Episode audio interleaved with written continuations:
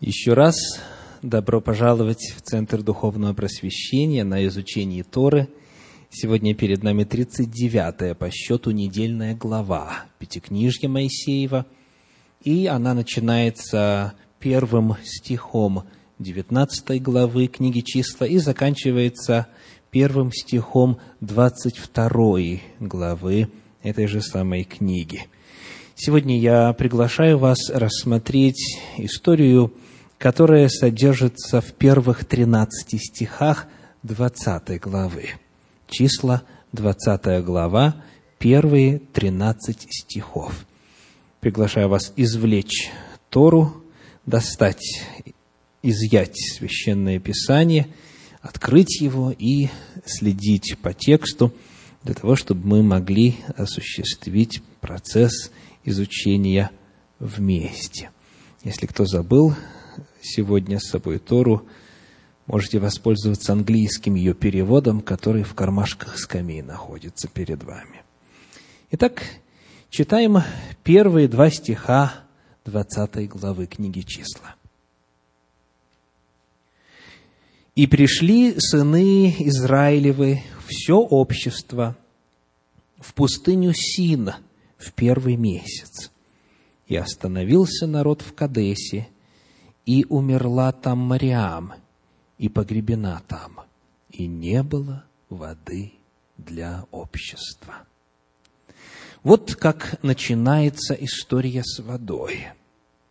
По какой-то причине смерть Мариами и факт исчезновения воды описаны тут же, рядышком. Умерла Мариам, погребена и не было воды.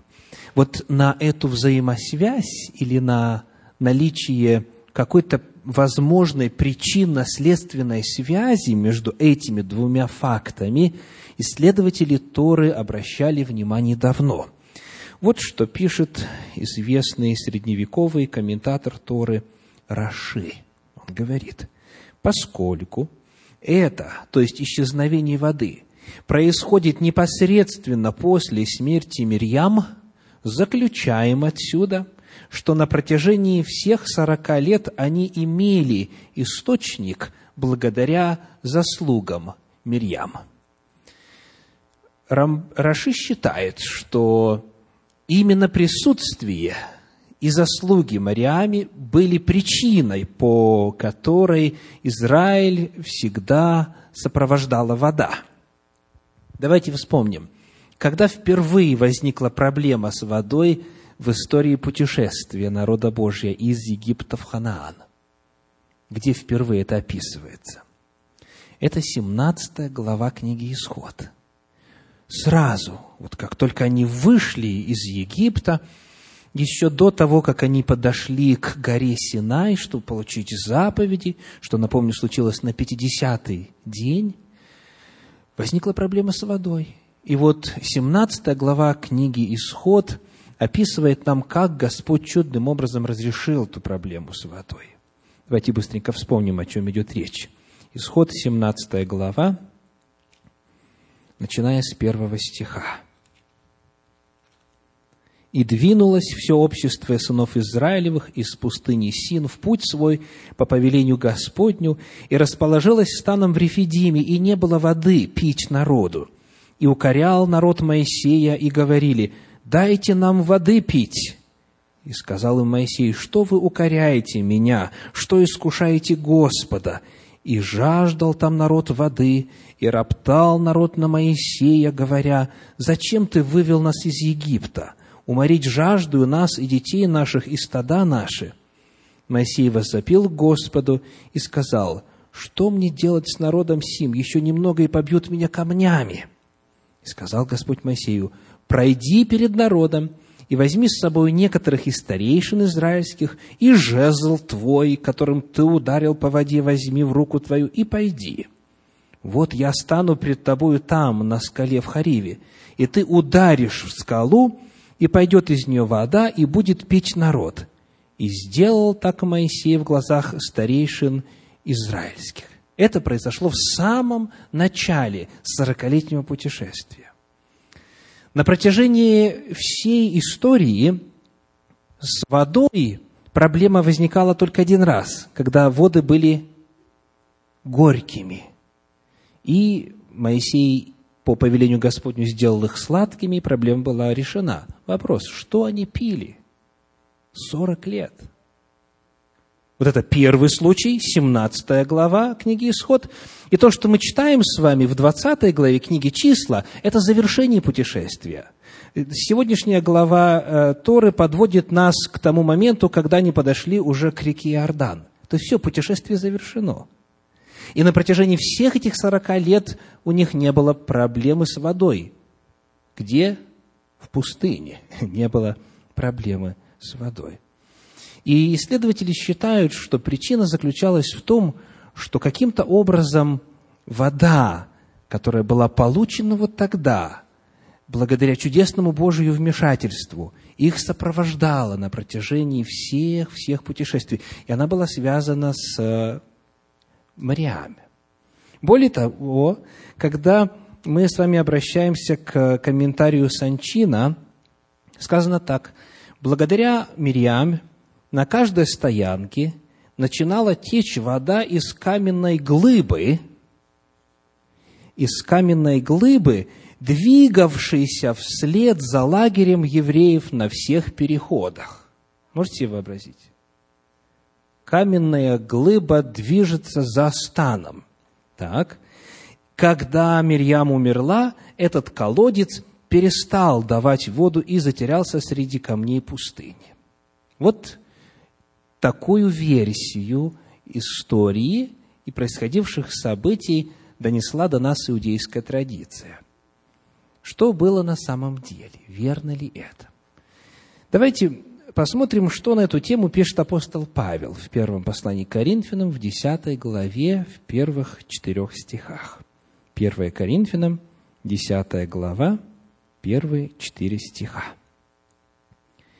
«Не хочу оставить вас, братья, в неведении», – пишет апостол. «Не хочу оставить вас в неведении, что отцы наши все были под облаком, и все прошли сквозь море, и все крестились в Моисея в облаке и в море, и все ели одну и ту же духовную пищу, и все пили одно и то же духовное питье, ибо пили из духовного последующего камня.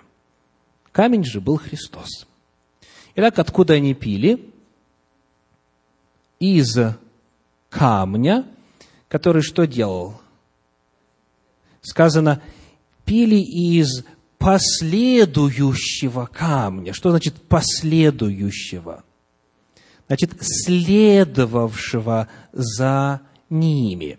Вот как эта часть 4 стиха 10 главы 1 послания к Коринфянам переводится в двух современных русскоязычных переводах. Во-первых, перевод под редакцией Кулакова – ибо пили они все из одного духовного источника, из скалы, которая сопровождала их. Из скалы, которая сопровождала их, скалой же той был Христос.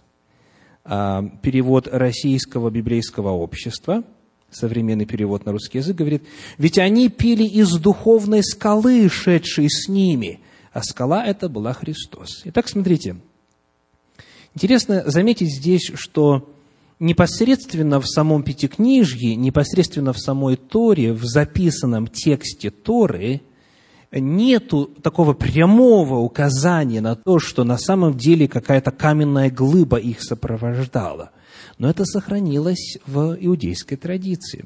когда мы доходим с вами до первого века нашей эры, апостол Павел в действительности говорит, хочу, чтобы вы не остались без этой информации, не хочу оставить вас в неведении о том, что было вот так вот. Был камень, большой камень, который их сопровождал. И вот Мариам умирает, путешествие заканчивается, они готовы пройти через территорию Едома, и во время перехода через территорию Едома им эта глыба не нужна. Почему? Вот смотрите. В недельной главе Торы, которую мы изучаем сегодня, Моисей посылает послов к царю Едома и предлагает ему следующее. Читаем в 20 главе 17 стих. «Позволь нам пройти землею Твоею. Мы не пойдем по полям и по виноградникам, и не будем пить воды из колодезей Твоих. Но пойдем дорогою царскую, не своротим ни направо, ни налево, доколе не перейдем пределов Твоих». Но Едом сказал ему, «Не проходи через меня, иначе я с мечом выступлю против тебя». Теперь 19 стих. «И сказали ему сыны Израилевы, мы пойдем большою дорогою, и если будем пить твою воду, я и скот мой, то буду платить за нее. Только ногами моими пройду, что ничего не стоит». То есть, они проходят уже через а, обжитую территорию. Там есть уже и колодцы, и источники, и реки, и они предлагают деньги за воду и за пищу, если какую там будут покупать. То есть, заканчивается путешествие по пустыне, эта скала им послужила на протяжении практически 40 лет, и вот со смертью Мариам эта скала перестает давать воды. И в принципе, в принципе, а, им уже практически вода не нужна, потому что они попадают на территорию, где воду можно покупать. Но, к сожалению, вновь возникает проблема. Посмотрим на реакцию народа в связи с исчезновением воды. Кстати, очень интересно, в книге «Патриархи и пророки» автор Елена Уайт пишет, как раз перед самым приходом израильтян в Кадес живой поток воды, бьющий столько лет возле их стана, иссяк. Мы узнаем, что в действительности на протяжении всех этих лет был рядом с ними источник, который постоянно их сопровождал. Итак, возвращаемся к 20 главе книги «Числа», продолжаем наше чтение об этой истории, стихи со 2 по 5. «И не было воды для общества, и собрались они против Моисея и Аарона, и возроптал народ на Моисея и сказал, «О, если бы умерли тогда и мы, когда умерли братья наши пред Господом. Зачем вы привели общество Господне в эту пустыню, чтобы умереть здесь нам и скоту нашему? И для чего вывели вы нас из Египта, чтобы привести нас на это негодное место, где нельзя сеять, нет ни смоковниц, ни винограда, ни гранатовых яблок, ни даже воды для питья. История повторяется. Только теперь разница заключается в чем? В первый раз роптало поколение, которое вышло из Египта. К всему моменту их тела, их кости уже легли в пустыне. Они все вымерли. И дело здесь уже касается второго поколения, тех, кто был моложе 20 лет. То есть это уже другие люди, это не те же самые. Если кто-нибудь из вас бывал в тех местах, вам легче будет понять ропот народа. Там очень скоро без воды становится крайне неприятно. В тех условиях вода, вода, вода, вода нужна очень сильно. И вот они начинают роптать. Реакция народа – это ропот против Моисея и Аарона, и говорят, зачем вы нас сюда привели. И вот теперь давайте посмотрим на реакцию Моисея и Аарона. Стихи 6, стих 6, 20 глава, 6 стих. «И пошел Моисей и Аарон от народа ко входу скинии собрания, и пали на лица свои, и явилась им слава Господня». Итак, что происходит? Они не разговаривают с народом, не пытаются их урезонить или как-то успокоить. Они идут куда? Непосредственно в центр стана, там в центре скиния собрания находится. Они идут к Господу. Приходят туда к Нему и падают на лица свои. Что означает этот жест? Что? Да, они молятся. Э, пару глав назад мы с вами встречались с этим, например, 16 глава, 22 стих, числа 16-22. Они же пали на лица свои и сказали, «Боже, Боже, духов всякой плоти» и так далее. То есть это одна из часто встречающихся в Священном Писании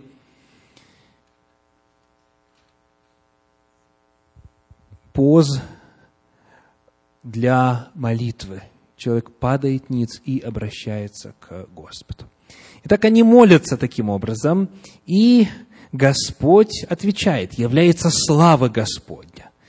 И Господь говорит, читаем стихи 7, 8 и 9. «И сказал Господь Моисею, говоря, возьми жезл и собери общество, ты и Аарон, брат твой, и скажите в глазах их скале, и она даст из себя воду. И так ты изведешь им воду из скалы, и напоишь общество и скот его. И взял Моисей жезл от лица Господа, как он повелел ему. Итак, что нужно было сделать?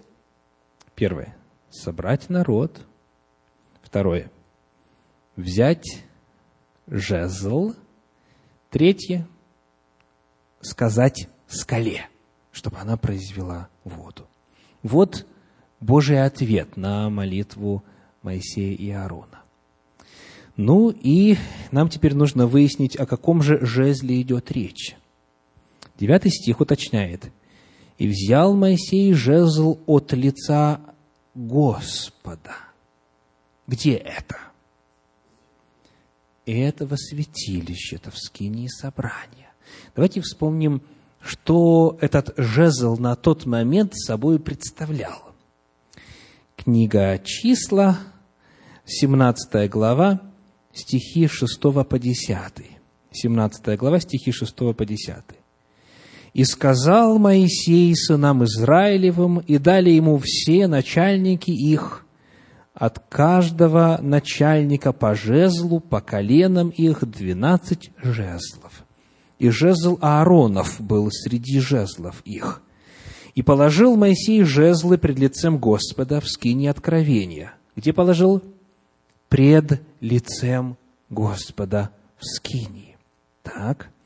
На другой день вошел Моисей в скинию откровения, и вот жезл Ааронов от дома Левиина расцвел, пустил почки, дал цвет и принес миндали – и вынес Моисей все жезлы от лица Господня ко всем сынам Израилевым, и увидели они это, и взяли каждый жезл свой, и сказал Господь Моисею, положи опять жезл Ааронов пред ковчегом откровения на сохранение в знамени для непокорных, чтобы прекратился ропот их на меня, и они не умирали.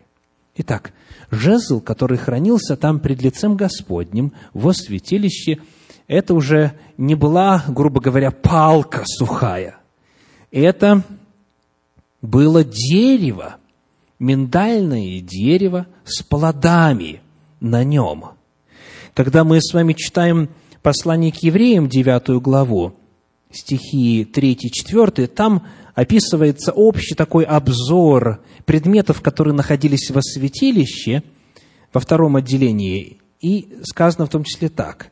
Евреям 9 глава, стихи 3-4. «За вторую же завесу была скиния, называемая Святой Святых, имевшая золотую кадильницу и обложенный со всех сторон золотом ковчег завета.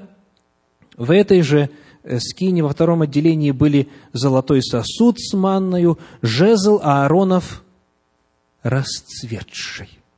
Итак, Господь повелел Моисею взять вот тот жезл, который пред лицем Господа, который находится во святилище. И это не просто палка, это дерево. Для того, чтобы просто себе точнее нарисовать картину того, что произошло, чем Моисей бил скалу? Ответ – миндальным деревом, на котором висели миндальные плоды. Вот такая картина. Итак, это был расцветший жезл, и Моисей взял его И вы помните, что значимость этого жезла какова? Это было подтверждение от Господа, что у Моисея и Аарона, как руководителей колена Левия, есть в действительности от Бога быть правом, есть право быть посредниками, быть священнослужителями. И вот история продолжается. Читаем в 20 главе книги числа стихи с 10 по 13. «И собрали Моисей и Аарон народ к скале, пока все делают правильно. Да, это было первое действие, которое нужно было сделать. И сказал он им, «Послушайте, непокорные, разве нам из этой скалы извести для вас воду?» И поднял Моисей руку свою и ударил в скалу жезлом своим дважды, и потекло много воды, и пило общество, и скот его. И сказал Господь Моисею и Аарону, за то, что вы не поверили мне, чтобы явить святость мою пред очами сынов Израилевых, не введете вы народа сего в землю, которую я даю ему. Это вода Меривы, у которой вошли в распрю сыны Израилевы с Господом, и Он явил им святость свою. Приглашаю вас проанализировать неправильные шаги в поведении Моисея и Аарона. Что они нарушили, что они сделали не так. Первое. Они говорят, послушайте, непокорные. Значит, удивительно то, что в описании 20 главы книги «Числа» Господь нигде не укоряет народ, который жалуется, что нет воды для них – и для скота их. То есть во всем повествовании нигде не выражается обвинение Всевышнего. Бог не обвиняет их ни в преступлении, ни в неверии. Ничего негативного о народе Бог не говорит. Бог не обвиняет. А Моисей и Аарон обвиняют – это первая проблема. Они, выступая от имени Божия, представьте, вот они вышли с жезлом, который есть доказательство того, что у них есть право от имени Бога говорить, они выходят и сообщают то, что Бог о народе не говорил. Это первая проблема. И более того, то, как Моисей это сказал, это еще неприятнее. Он говорит, послушайте, непокорные. Вот как эту фразу комментирует Рамбама. Непокорные или строптивые в оригинале «морима». Комментарий связывает это слово по созвучию с греческим словом «глупцы». Какое английское слово похоже звучит с тем же смыслом? Вот я вижу, некоторые из вас кивают, да? Так, точно так же. Мо, потом р, потом о, потом н.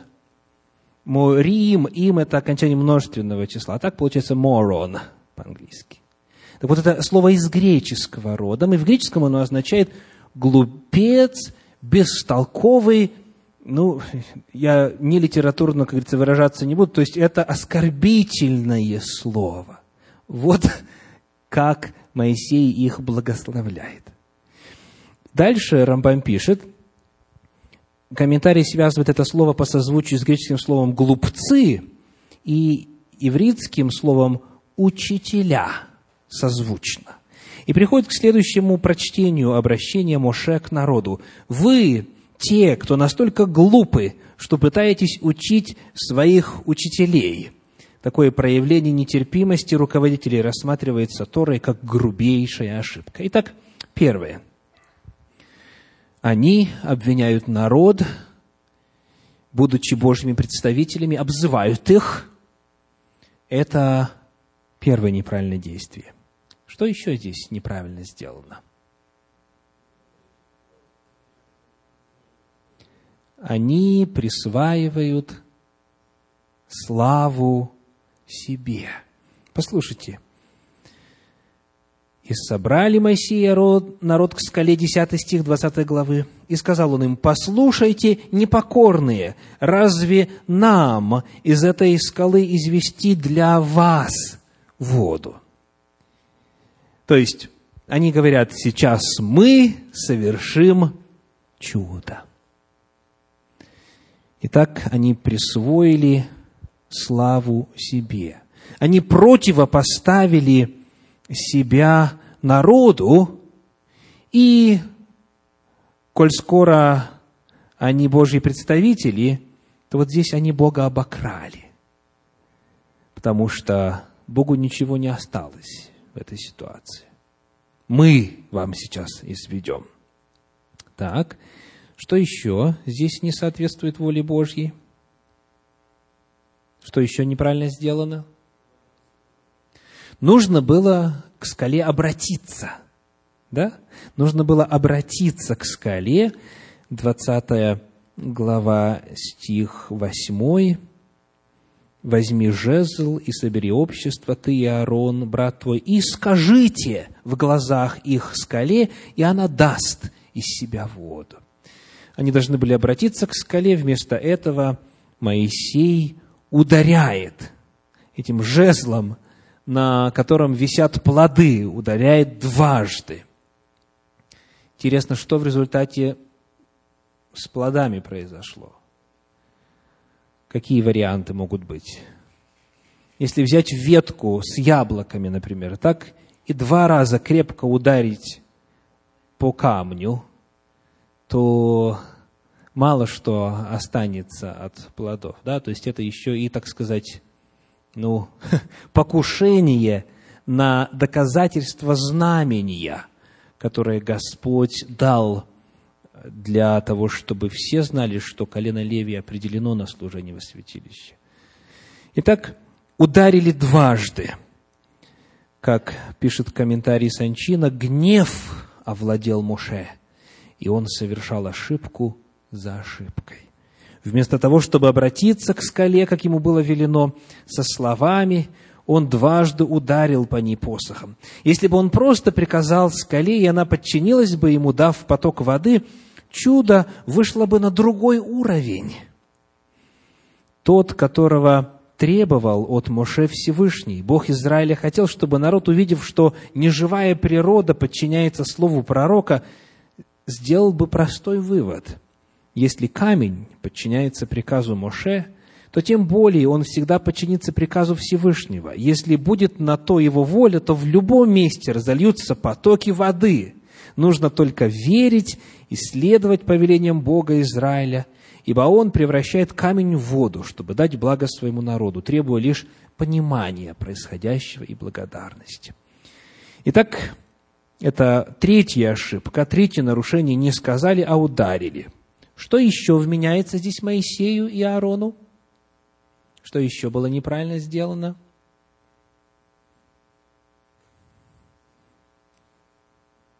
Двенадцатый стих.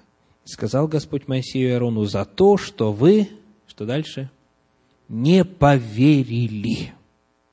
За то, что вы не поверили мне. Очень интересный вопрос. Вот все-таки ведь вода-то потекла. Но скажите, у кого из вас есть достаточно веры, чтобы взять палку, двинуть ею два раза по скале с полной верой, что вода потечет? Понимаете, то есть шансов мало, да, что такое а может произойти. То есть вроде бы наоборот, это очень высокий уровень веры. А Бог говорит, вы мне не поверили. И вот в чем беда. Дело в том, что Моисей в данном случае исходит из своего старого духовного опыта. У него уже такое в жизни было. Он знает, что если жезлом ударить по скале, то пойдет вода. Такое случилось где-то 40 лет тому назад. И для того, чтобы здесь выйти на новый уровень веры, необходимо было попробовать то, что он еще ни разу не пробовал. В его опыте такого не было. Просто сказать скале, и вода потечет. Вот где неверие. То есть, видите, Хотя для нас то, что сделал Моисей, это довольно высокий уровень веры, для него это топтание на месте. Ничего нового не произошло. Это уже он знает. Он уже Господа вот в этом испытал и в этом качестве силу его видел. То есть, четвертая проблема заключается в неверии. И эта проблема распространена. Знаете, вот ходить в той сфере, которая уже вами когда-то была освоена, то есть обращаться к Господу и просить Его сделать то, что раньше Он вам уже давал, э, это не так сложно, потому что для нас это уже реальность, мы уже знаем, мы испытали. Истинная вера начинается когда? Когда чего-то еще нет – мы этого еще не знаем, еще не попробовали, еще опытно не познали, но Господь нам говорит, и мы достигаем, мы дотягиваемся и верою обретаем. Вот в чем суть веры. Моисей здесь проявил неверие. Сказано, вы не поверили мне, и потому не сказали, а ударили, сделали то, что уже было раньше. И еще одна, еще одна проблема. Пятая. Какая? Что еще Господь им вменяет? Не явили святость мою пред очами сынов Израилевых. Не явили святость мою. Что это может означать? В чем здесь святость не была явлена?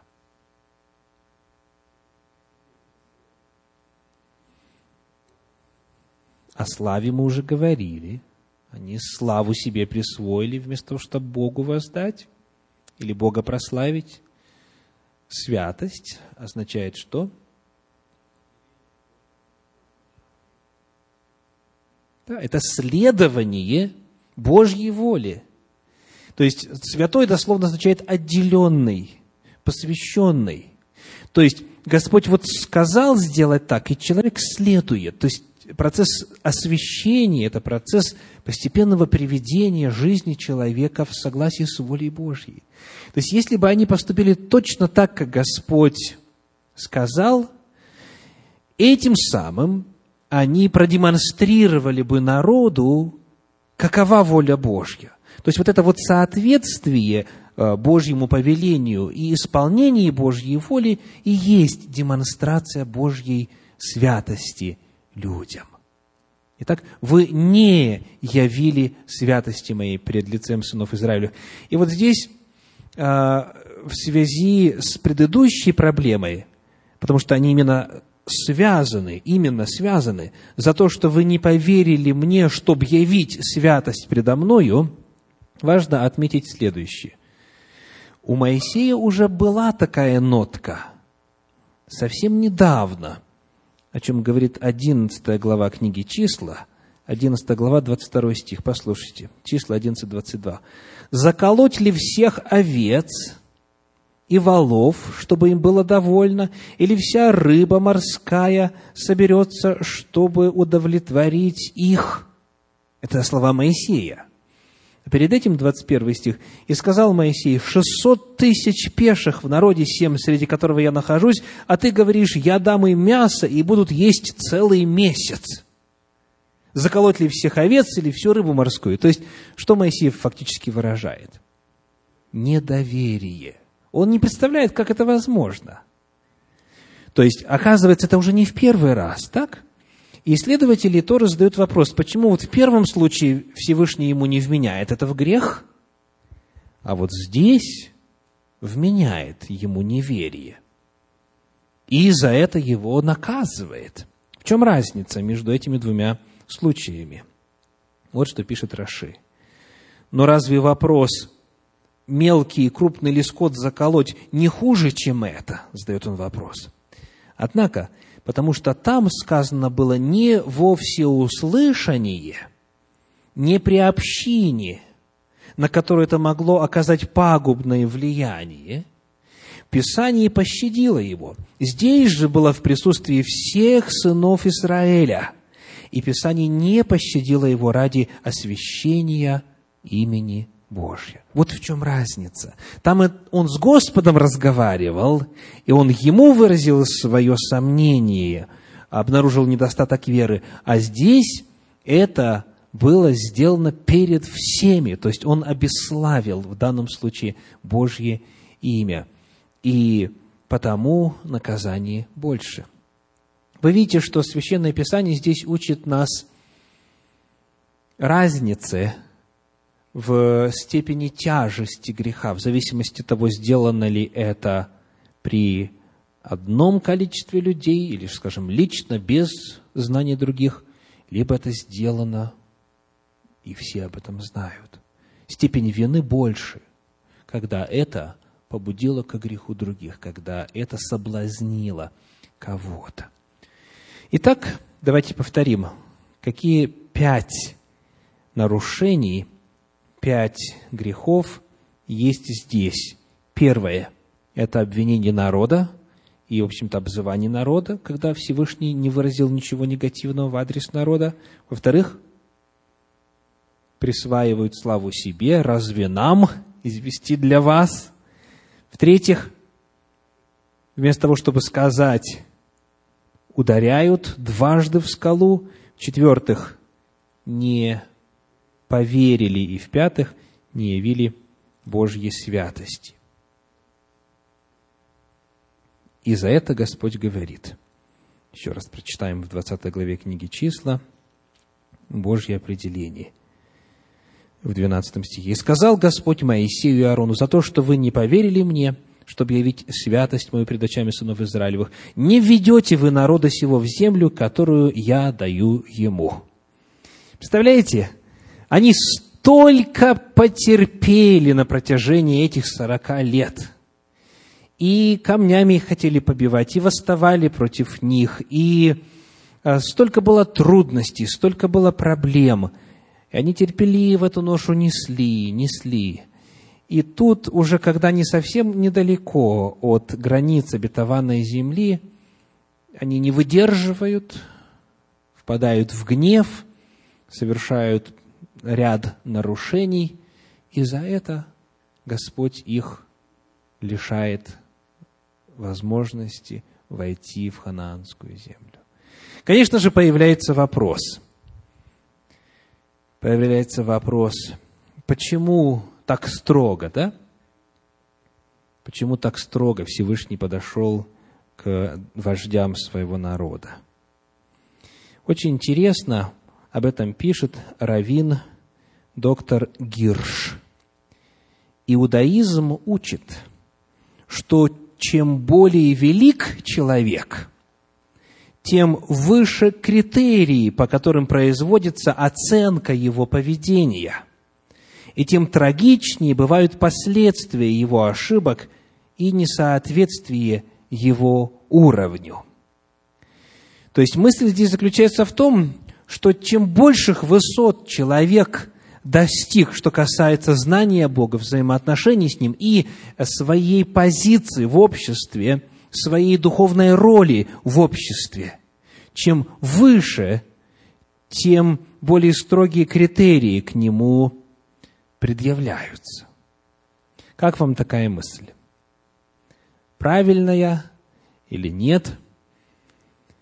Если бы речь шла о другом человеке, то этот проступок не рассматривался бы как большое преступление или вообще оказался бы незамеченным Творцом. Вот что говорил на эту тему Иешуа, Иисус Христос. Евангелие от Луки, 12 глава, 48 стих. Луки 12, 48. «И от всякого, от всякого, кому много дано, много и потребуется и кому много верено, с того больше взыщут. Это справедливый принцип. Чем больше человек знает, чем а, большим влиянием он обладает, чем больше ему верено, тем строже с него спрашивают. Итак, вновь вы видите то, что говорит Тора, повторяется в Евангелии и наоборот – Некоторые хотя здесь очень много чрезвычайно важных практических выводов для каждого из нас, некоторые откровенные вопросы. Рады ли вы тому обстоятельству, что вы знаете больше, чем те, кто за пределами, за стенами этого помещения?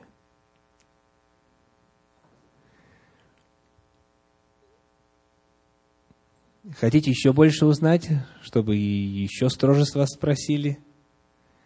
Очень многие говорят, спасибо, не надо. Спасибо, не надо. И тем самым демонстрируют отсутствие интереса и любви к Богу. Потому что, к сожалению, подход к служению Богу у очень многих весьма эгоистичный, эгоцентричный. То есть их Бог интересует только постольку, поскольку Он вечную жизнь обещает и благословение здесь на земле. И потому задается вопрос, как я могу войти в Царствие Божье путем наименьшего сопротивления? То есть, чтобы как можно меньше заповедей исполнять и по-прежнему наслаждаться жизнью вечной, бесконечной. То есть, в данном случае они не Богу служат, а кому служат? Себе служат, да, они себе служат. Бог их не, рисует, не интересует как личность, как э, личность притягательная, красивая, достойная любви и так далее. Человек, который подлинно Бога любит, он хочет о нем больше узнавать. И потому, когда речь идет о большей строгости к тем, кто больше знает, то процесс этот естественный. Господь будет судить нас по мере того, насколько мы знаем – а, не только на уровне интеллекта, но на уровне практики. То есть, иными словами, главным вопросом будет соотношение знания, которое у нас имеется, и знания, которые мы применяем на практике, живя по воле Божьей. Еще очень интересный момент по этому отрывочку заключается в следующем. Библия – это удивительно правдивая книга. Скажите, кто написал 20 главу книги числа? Кто ее записал? Сам Моисей. Правда? Сам Моисей писал. Вот вы бы такое о себе написали, когда человек пишет резюме для устройства на работу. Сколько много проблем на предыдущей работе он там описывает. И вот это было плохо, и тут, и так, и так далее. Как правило, как правило, мы стараемся замести следы. Библия книга правдивая, она достоверная, она описывает то, что было. Моисей не скрывает, он не прячет, он признает свои грехи. Он описывает, как это было на самом деле. И последнее, что я хотел бы отметить, хотя здесь уроков намного больше, заключается в следующем. Бог все-таки воду дал народу. Бог все-таки дал воду. Хотя Моисей не сделал то, что Господь его просил сделать. А вода все равно пошла. Почему? Потому что Бог милостив. И очень интересно, что в данном случае Бог действовал не благодаря, а вопреки э, своим представителям. И это часто происходит. Именно не благодаря, а вопреки.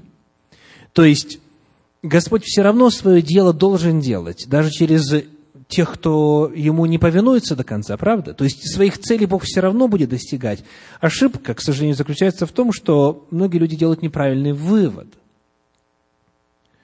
Если я сделал неправильно, Господь все равно меня благословил, почему бы не продолжать в том же духе? И еще и на свой счет записывают, на счет своей изобретательности, в нарушении воли Божьей и так далее, и так далее. Господь все равно благословляет. Он все равно хочет напоить народ, и скот, все это общество. Господь все-таки дал воду. Господь и нас использует, несмотря на наши ошибки, несмотря на наши согрешения – и важно при этом не записать это на свой счет и не сделать неправильных выводов. Грех остается грехом, и последствия все равно будут. Моисей не вошел в обетованную землю тогда, в 15 веке до нашей эры. последствия все равно имели место, хотя Господь его простил. И Господь в том случае явил милость, и все-таки сила Божья была явлена.